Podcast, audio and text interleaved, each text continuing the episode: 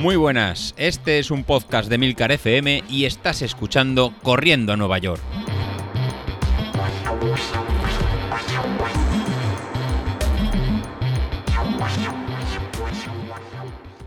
Muy buenas a todos, ¿cómo estamos? Bueno, pues ya estamos a viernes, ya estamos a viernes, ayer entrenamos, hicimos, eh, bueno, ayer tenía dudas porque tenía idea de hacer las series del martes, pero ya a media tarde recibí un mensaje de José Luis diciéndome que, tampoco me volviera loco, que por perder un entrenamiento tampoco pasaba nada y que si era con el plan previsto, con lo cual ayer en vez de las series pues hice lo que era la, tirada normal. Normalmente solemos hacer los jueves una tirada de 10 kilómetros y es lo que, es lo que hicimos ayer.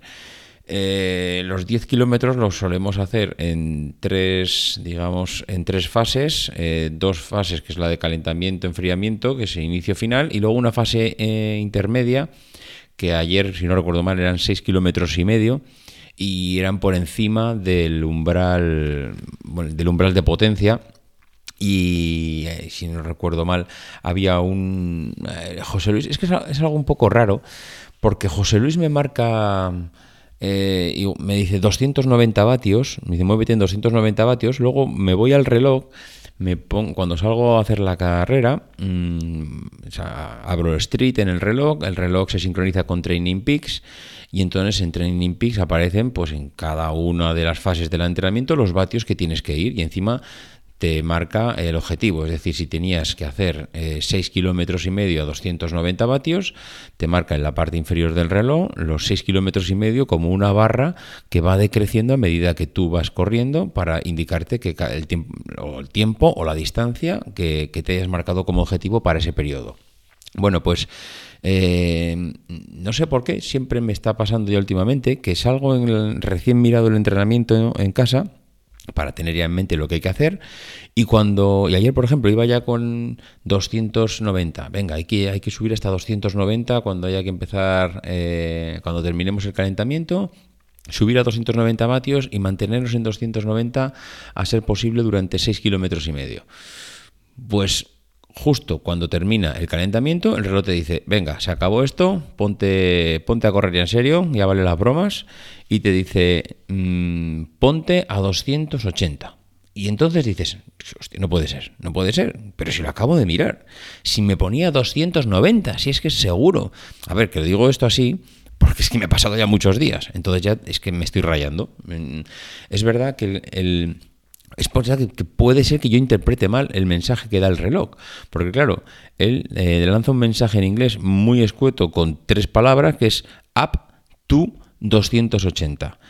Yo siempre he interpretado es eh, ponte a 280 vatios. Es decir, tu objetivo ahora son 280 eh, vatios. Pero es que estoy intentando reinterpretar ese mensaje.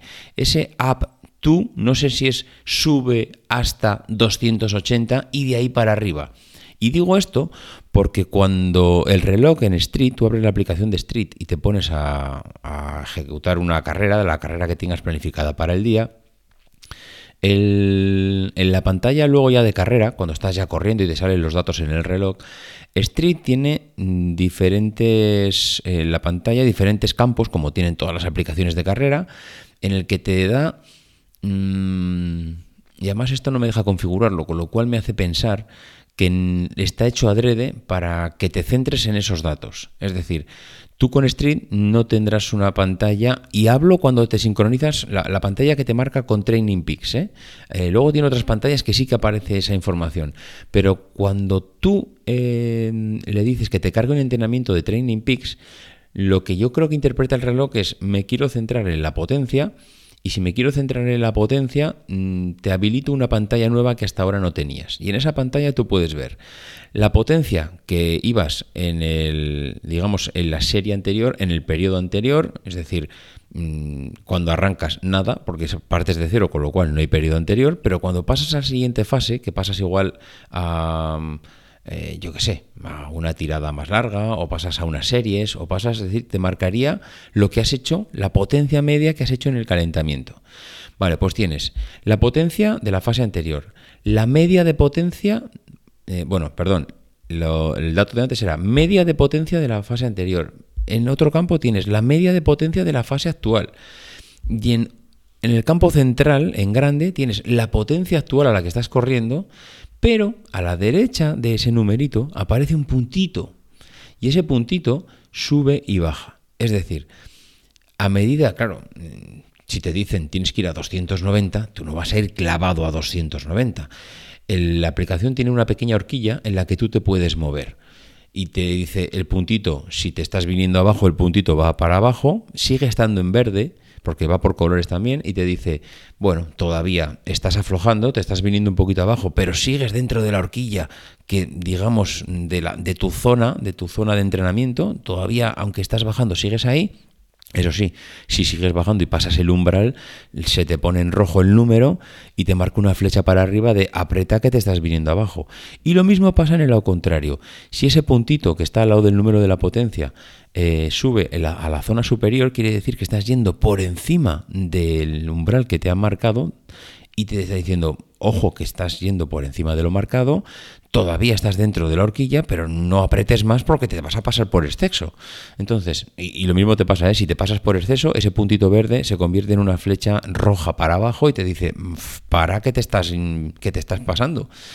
Entonces, interpreto que ese número eh, o, ese objetivo que me marca José Luis de, potencia mm, objetivo para ese día, tiene una horquilla. Es decir, aunque José Luis me marca vete a 290, la aplicación dice, bueno, eso quiere decir que si vas a 290 estás en tu zona X. Ya sabéis que por, mm, bueno, yo hablo de la parte cardíaca lo que conocía. Cuando tú entras por, por pulsaciones, te dice de tantas a tantas pulsaciones estás en la zona 1, de tantas a tantas pulsaciones estás en la zona 2, de tantas a tantas estás en la zona 3. Pues en los vatios pasa lo mismo. De tal a tal vatio estás en una zona, de tal a tal vatio estás en otra. Entonces, yo lo que interpreto es que cuando José Luis me dice, Mark, vete a 290 vatios, me está diciendo, es vete o corre en esta zona o en esta horquilla. Y eso corresponde a una zona de entrenamiento y él me está diciendo cuál es el mínimo y cuál es el máximo. Entonces, cuando el reloj, yo salgo de casa pensando que tengo que ir a 290 y luego el reloj, cuando empieza la serie, me dice, eh, vete a 280, quiero pensar que tampoco lo tengo muy claro, no sé si los que lo estáis utilizando o el, el propio José Luis nos puede sacar de dudas, quiero pensar que cuando José Luis me dice 290 y luego en el reloj me dice, cuando estoy ya corriendo, ponte a 280, me dice up to 280, es porque mm, me está marcando el umbral mínimo, es decir, de 280 para arriba. Ya sé que te han dicho 290, ya sé que tu objetivo para hoy era 290, pero como estás eh, haciendo un calentamiento, sube hasta 280 por lo menos y a partir de ahí estarás dentro de la zona de entrenamiento que tenías marcada para hoy. Esto, si funciona así, como yo pienso, creo que está bien pensado, porque claro, tú cuando te marcas una, un umbral de o una, digamos, una marca de potencia a la que tienes que ir, 290 por seguir con el ejemplo, claro, mm, es imposible ir a 290 todo el rato, aunque seas un tío que controla mucho la carrera, solo por las pendientes que vas cogiendo, pendiente de subida, pendiente de bajada, el street tiene en cuenta el aire que tienes en contra o a favor, es decir, Street tiene en cuenta muchas variables que por mucho que tú tengas una sensación de ir a una determinada... A ver, cuando tú ya te conoces, evidentemente sabes más o menos a qué, a qué potencia estás yendo pero aún así eso va fluctuando. Y es en esas fluctuaciones donde viene bien tener esa horquilla, porque si estás corriendo a 290 sería muy normal que te vengas o que, vamos, sería muy normal según lo que yo interpreto en la carrera, eh, que de repente bajes a 2,85 o que subas a 2,90 o que vuelvas a bajar a 2,83, yo qué sé. Es decir, que te muevas alrededor de, dos, de esos 290 porque evidentemente es lo que decía, hay muchas variables Em, yo qué sé, es lo que decía, el viento, si te está pegando un viento fortísimo de cara o si estás subiendo una pendiente muy fuerte, claro, el ritmo te va a bajar, pero la potencia que tú estás desarrollando es igual equivalente porque la pendiente es muy alta. Está bien tener esa horquilla. Pero bueno, quería comentarlo hoy aquí un poco esa experiencia porque me vengo ya rayando durante varios días con el por qué si cuando yo salgo de casa con una, una meta en la cabeza de tengo que ir a 290, ¿por qué el reloj luego me marca 280? El valor, los valores pueden ir variando, ¿eh? pero para que os hagáis una idea, eso viene siendo así. Bueno, José Luis, no sé si me he explicado bien. Mm, si me he explicado bien y sabes eh, que esto funciona así o estoy diciendo una tontería como la copa de un pino, pues ya sabes, haznos un audio y salimos un poco de dudas. Bueno, señores, que toca fin de semana, ya sabéis, tirada larga. Creo que tengo 32 kilometrazos por medio para el domingo. Ay, señor, qué vida está. Bueno, os cuento el lunes. Adiós.